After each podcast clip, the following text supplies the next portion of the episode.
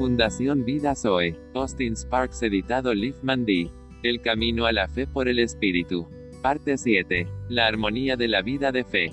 Habitó Jacob en la tierra, donde había morado su padre, en la tierra de Canaán. Esta es la historia de la familia de Jacob. José, siendo de edad de 17 años, apacentaba las ovejas con sus hermanos. Y el joven estaba con los hijos de Bilha y con los hijos de Silpa, mujeres de su padre, e informaba José a su padre la mala fama de ellos. Y amaba Israel a José más que a todos sus hijos, porque lo había tenido en su vejez, y le hizo una túnica de diversos colores. Y viendo sus hermanos que su padre lo amaba más que a todos sus hermanos, le aborrecían, y no podían hablarle pacíficamente. Y soñó José un sueño, y lo contó a sus hermanos, y ellos llegaron a aborrecerle más todavía. Y él les dijo, Oíd ahora este sueño que he soñado, he aquí que atábamos manojos en medio del campo. Y he aquí que mi manojo se levantaba y estaba derecho. Y que vuestros manojos estaban alrededor y se inclinaban al mío. Le respondieron sus hermanos, reinarás tú sobre nosotros o señorearás sobre nosotros, y le aborrecieron aún más a causa de sus sueños y sus palabras.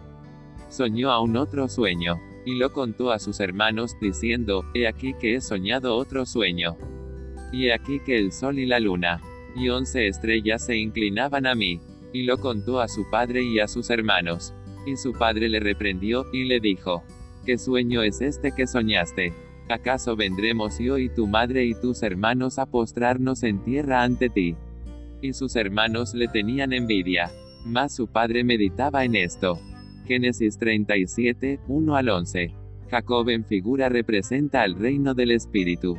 La herencia es el reino del Espíritu. Y la sombra es presentada por las bendiciones a sus hijos. Y comienza con los hijos de José. Son un tipo de nosotros, en Jesús y posteriormente sus hijos naturales a pesar de sus obras es lo que Israel o el pueblo judío vive hasta nuestros días. Y dijo Israel a José, no pensaba yo ver tu rostro. Y aquí Dios me ha hecho ver también a tu descendencia. Y bendijo a José, diciendo, el Dios en cuya presencia anduvieron mis padres Abraham e Isaac, el Dios que me mantiene desde que yo soy hasta este día.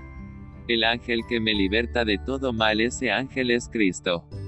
Bendiga a estos jóvenes o todos los que llegan a vivir por una vida nueva, divina, o sea resurrección.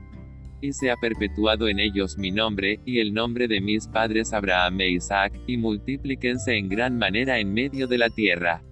Luego llamó Jacob a sus hijos, y dijo, Juntaos, y os declararé lo que os ha de acontecer en los días venideros. Juntaos y oíd, hijos de Jacob y escuchad a vuestro Padre Israel. Todo esto ha sucedido hasta nuestros días por el hablar del Espíritu. Abriendo la escritura con Moisés en Génesis, Elías, Eliseo, David, Isaías. Jesús el Cristo en los cuatro evangelios, Pablo, Pedro, Juan. Por citar los más trascendentes. Ahora, pues, ninguna condenación hay, para los que están en Cristo Jesús. Los que no andan conforme a la carne, sino conforme al Espíritu porque la ley del Espíritu de vida en Cristo Jesús me ha librado de la ley del pecado y de la muerte. Porque lo que era imposible para la ley, por cuanto era débil por la carne, Dios, enviando a su Hijo, en semejanza de carne de pecado, y a causa del pecado, condenó al pecado en la carne, para que la justicia de la ley se cumpliese en nosotros, que no andamos conforme a la carne, sino conforme al Espíritu.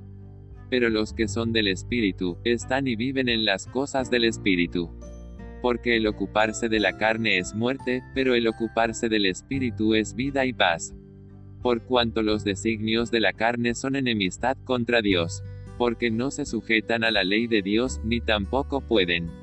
Y los que viven según la carne no pueden agradar a Dios. Mas vosotros no vivís según la carne, sino según el Espíritu si es que el Espíritu de Dios mora en vosotros, y tienen ellos el Espíritu de Cristo.